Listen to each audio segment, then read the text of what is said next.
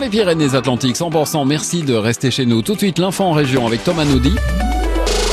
Et juste après, le souvenir de Mojo encore la nouveauté de David Guetta avec Kim Petras. On écoutera When We Were Young 100%. Il est 14h. 100%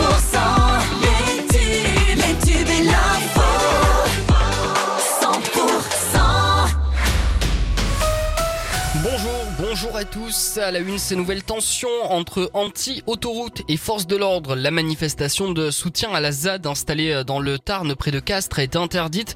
Mais hier, des zadistes ont lancé des projectiles vers les gendarmes et CRS qui ont riposté à coups de gaz lacrymogène.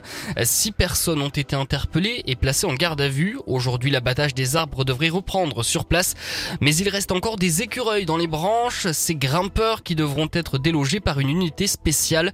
Aucune ZAD ne sera tolérée, a déclaré de son côté dans un tweet le ministre de l'Intérieur Gérald Darmanin.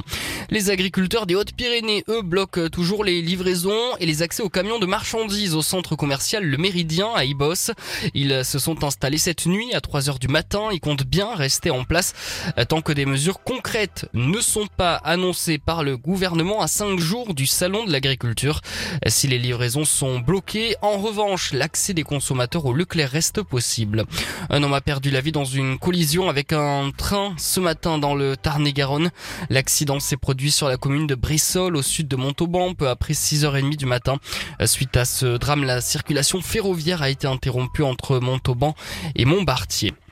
La SNCF se prépare à un nouveau week-end de pagaille dans les gares et à bord des trains. Sudrail fait planer la menace d'une nouvelle mobilisation, mais des aiguilleurs cette fois pour euh, vendredi et samedi. Eux aussi réclament une augmentation des recrutements et l'amélioration de leurs conditions de travail.